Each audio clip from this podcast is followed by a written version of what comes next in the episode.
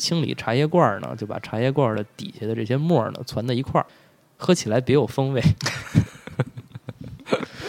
可是到了一九八九年的时候呢，这个我出生了，后来呢，就有人把这茶叶捣碎，开始烤，干了之后呢，研成细粉儿，倒在这个壶中呢来，我的天哪，倒在壶中呢 来煎煮，加上葱、姜、橘子等佐料，想象那种味道，怎么想？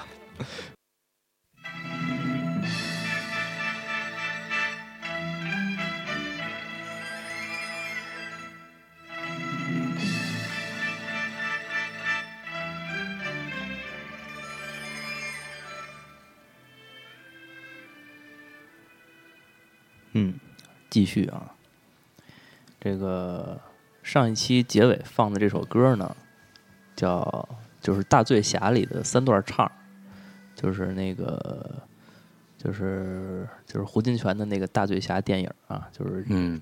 郑佩佩等演的那个，然后这是蒋光超在里头，哟，这个蒋光超还挺厉害的，他呢这个跟马连良和杨宝忠都学过。嗯嗯，就是一个台湾的谐星，学过京剧，也学过胡琴儿，啊，然后呢，继续这个读书乐，读书乐，嗯，我是张士多，嗯，我是智弟弟，哎煎茶最适合胃口。我喜欢喝茶，但不懂茶。中国呢，这个茶呢，大概能分出香片、龙井、乌龙、普洱，啊，这是他这是他自己的分法啊。完全没有任何道理。就是他喝过的几种茶叶。啊 日本的茶呢，就完全一窍不通。好友智兰史，呃，兰智史啊，这个之前咱们提过这个人啊，兰智史知道了之后呢，呃，就这个每样日本茶呢送他一包，然后就更乱了。嗯、送给他在美国品尝的时候呢，这个奇情可感。我呢，像神农尝百草一样呢，每样试了一杯。啊，结果呢，就是这个绿色粉末的这个煎茶，他最喜欢。嗯大概我的品味呢也不高啊，这个旅馆中免费供应的茶包呢，一般就是这种煎茶。嗯，现在呢，我来谈谈日本传统的糖果。这里的“果”子啊，指的是点心，而不是这个水果啊、干果的“果”。这个中国古代的“果”字的定义，就是日本的这个点心的意思、嗯啊，现在就不一样了。嗯，然后呢，目前保留使用的呢也不是很多，也就剩这个日本喝茶的时候一个叫粉果，然后呢，北方有煎饼果子，然后日本呢就仍仍然保留了这个果的原意。嗯日本的糖果呢，中看不中吃。对于日本所谓的玉果子，我的意见呢是中看不中吃，其实就是那些伴手礼的那些啊。对对对，主要缺点呢就是太甜，然后呢，而且还粘牙，就属于那种，而且上头还会有那那个那个不面那面粉对那种，嗯。我吃过这个茶道中呢，一般都用这个糖块儿，然后糯米豆沙包，还有炼羊羹，尤其是这个炼羊羹啊，又甜又腻啊。现现在的日本小孩儿也不喜欢吃了。我曾经请教过日本外务省的这个小原有夫先生啊，这先生都有夫了。嗯，呃，据说呢，这个日本呢古代缺糖，所以说就是弄这个炼羊羹呢是一个补品，就是相当于这叫什么呀？阿胶糕的那种感觉。对啊，这个就就跟那个黑芝麻糊欧洲很像，说是欧洲甜品特别甜，就是因为他们那原来好几个世纪都没有糖，然后糖从那个差不多西亚或者中国这边进过去，啊，然后他们就觉得这是一个奢侈品，就是谁家的这个能吃到糕点甜的哎，就是好，啊，嗯，所以说那时候没有糖尿病。对。嗯，京都呢有一个叫盐方轩，盐方轩啊，是制作日式点心的百年老店。他家呢做各种的这个糖果，形状呢、颜色呢都很漂亮啊，就是堪称艺术品。另外一家呢就是月饼月饼家执政，嗯，这家店的主人呢已经是第六代了，现在姓木村。日本古代的商人和工匠呢，都有都不许有姓氏，所以呢，月饼家就是月饼师傅的意思，吉野家月饼家。执政是当时这个老板的名字，所以说呢，就是月饼家执政，就是做月饼最牛逼的人可以执政，就这意思。两者合并成了这个月饼家执政的店名儿，一直到呢德川幕府倒台，呃，这个一八六八年之后，这种歧视工匠的法律才改掉。啊，你说这是自己是干什么的就姓什么，那就是这意思呗。就是导演张，木匠李，嗯，这个那其实就是什么技什么吧，就是对对对吧？但是他是这个把职业放在前面。木村的祖上是卖蒸豆包的，大概呢是这个这个受旅日华侨的传授，把这个豆包啊烘烤，上头呢就形成了一个脆皮儿，跟烤生煎了，跟烤包子那个感觉，嗯。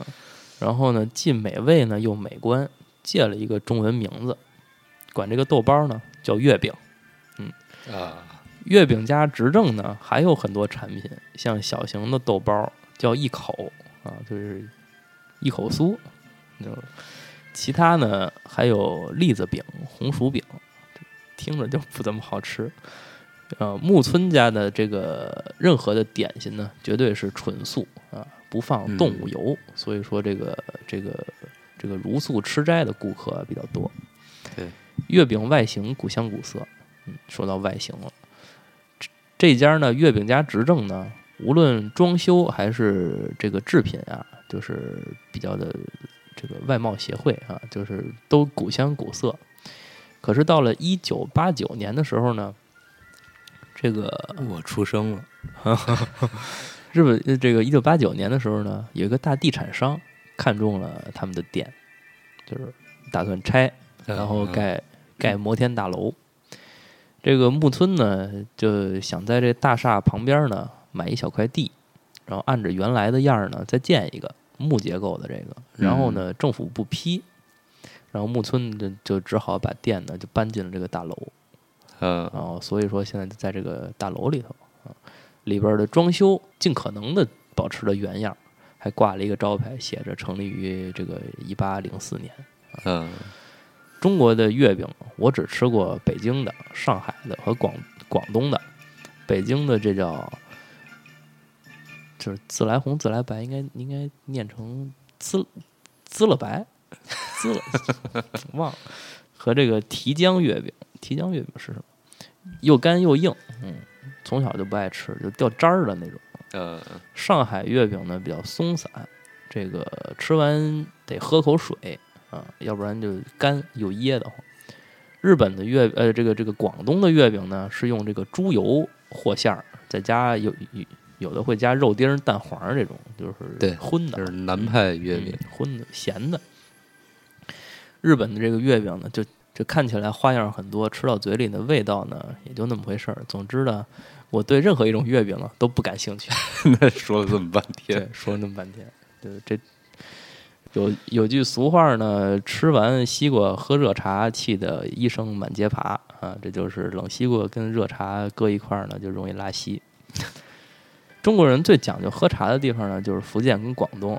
据说古时候呢，这个粤闽的世家，就是中国的这个世家呀，为了喝茶，经常能把家里败光。嗯，中国潮州的这功夫茶和日本的这个茶道都是挺费钱费事儿的。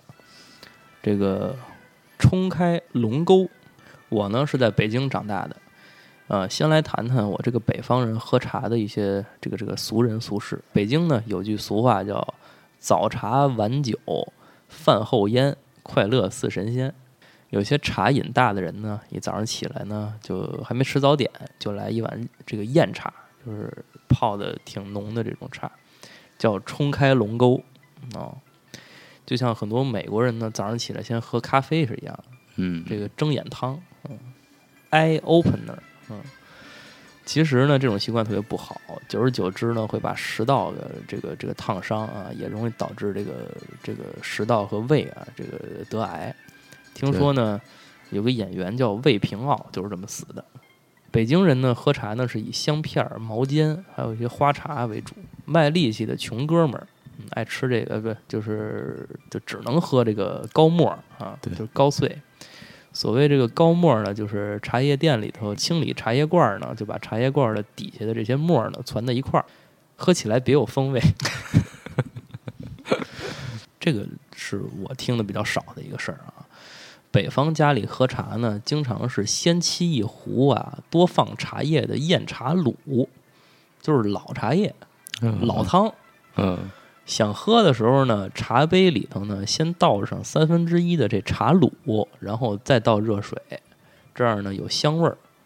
但是这个茶卤这肯定都，你觉得放坏了。对，就是应该有细菌老老茶对吧？而且这个化学反应什么的，因为你应该不是像那种老汤，你是常年一直在滚开的那种状态。对，而且它就是你像你像这个，就是听着就挺恶心的，就是比如说我们家就是我现在喝这茶，我昨天晚上的茶我就嗯都会倒了嘛，对。吧？或者他他拿这当老汤，完了之后再冲，说是茶放时间一长，而且过夜茶就会什么对酶什么还是酶，对对对对就所以说不能喝隔夜茶嘛。对对对，这个这个也不知道，但是也有可能是古代的高科技技术。嗯，可能那时候人吃的也有这个这个问题，就是嗯吃、吃吃粮食吃的多啊什么的，就是和现在这个体质但是不一样。人比较硬了，嗯然后典雅的茶艺馆儿，这些年呢，东跑西颠儿的呢，有时候呢住在洋旅馆里头，多数呢只供应冰块儿，不备开水。我想喝茶的时候呢，还得跑到楼下的餐厅去要热水，啊、还得收钱，既贵又麻烦。后来呢，在这个香港啊海运大厦里头呢，买了一个电热水壶，然后，自带茶叶啊，上哪儿呢都带一壶，随时呢有热茶喝，海运大厦是不是就是现在的海港城啊？有可能，有可能，好像是，有可能，嗯，嗯，反正一直是卖东西，现在的著名的嗯，就是高端消费，嗯，嗯 一买买一个店，就是那个对。可是呢，也有缺德的洋旅馆呢，这个电源插头呢全都封死了，他就没法插这个电热水壶，他就只能喝矿泉水。嗯，呃，我生的也晚，没有赶上这个北京茶馆盛行的年代，嗯，只能在这个老舍先生这个话剧里头来看。嗯，听说呢，现在为了复兴传统文化呢，开了一家老舍茶馆，呃，以促进旅游事业。下回再到北京呢，可以去看一看。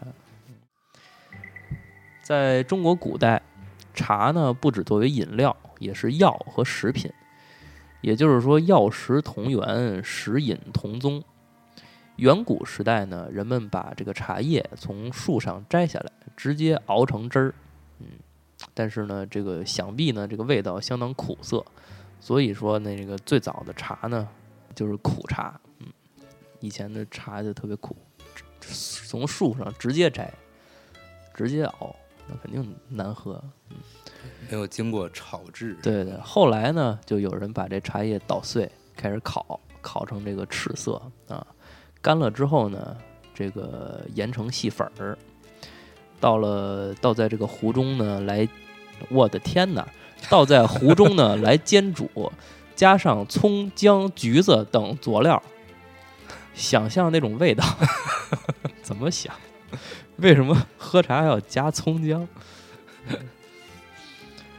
呃，到了明代呢，茶叶的加工方法呢改革了，开始炒青制茶，就是不再做茶饼，就不像普洱茶那种了，啊，也不会研成粉末，像煎茶那种了，嗯，就是这种一个叶子一个叶子的这种干不呲咧的这种散茶，在壶中呢滚水沏泡啊，就用这种方式一直延续到现在。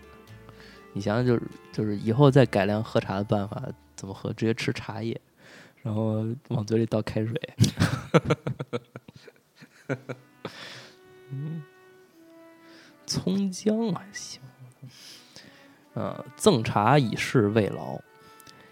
茶呢传到日本呢，大概是在一千两百多年前。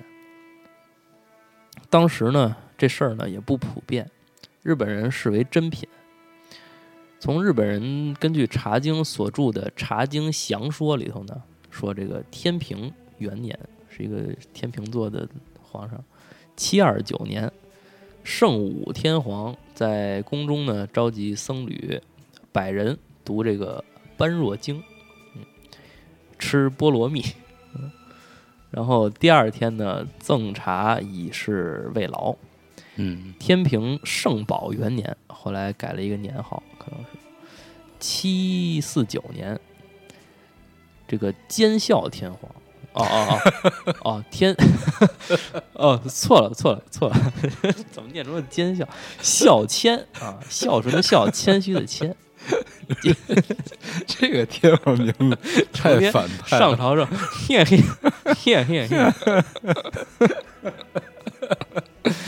这个孝谦啊，孝谦挺好，在这个奈良东大东大寺，奈良东大寺召集了五千僧人，呃，于卢舍那佛前诵经，这是一个佛卢舍那。呃，事后呢也赐茶，这是井口海鲜，井口海鲜，日本的名字真是太太容易联想。井口的海鲜，坑旁扇贝，坑旁扇贝。嗯，井口海鲜呢所著的《茶道入门》里头说这事儿，那时候的茶呢，就是全都是中国进口的，非常珍贵啊。那时候把中国进口的东西都看成一个特别高级的东西。呃，马上就说到一个可爱的人物，当时的禅院有一个叫一休和尚啊，啊，然后呢，他把禅院的贵族茶道呢，开始发展成平民化的草庵茶道，就是开始平民化，开始在这个坊间搞这个茶店了。嗯这也是一休的事儿啊，一直呢就传到现在。所以说呢，这个一休啊是日本茶道的开山鼻祖，就是日本民间茶道的开山鼻祖啊。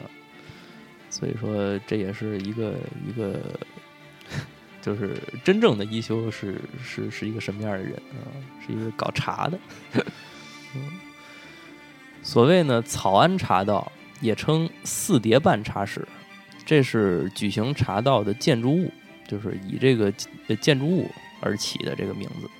嗯茶室呢结构简朴，一般呢都是四叠半，就是四张半的这个榻榻米，榻榻米，啊嗯面积呢大概是二点五平，二点五平那就是乘以三，大概是七八平米的样子，嗯哎除以三，哎，那么小 啊？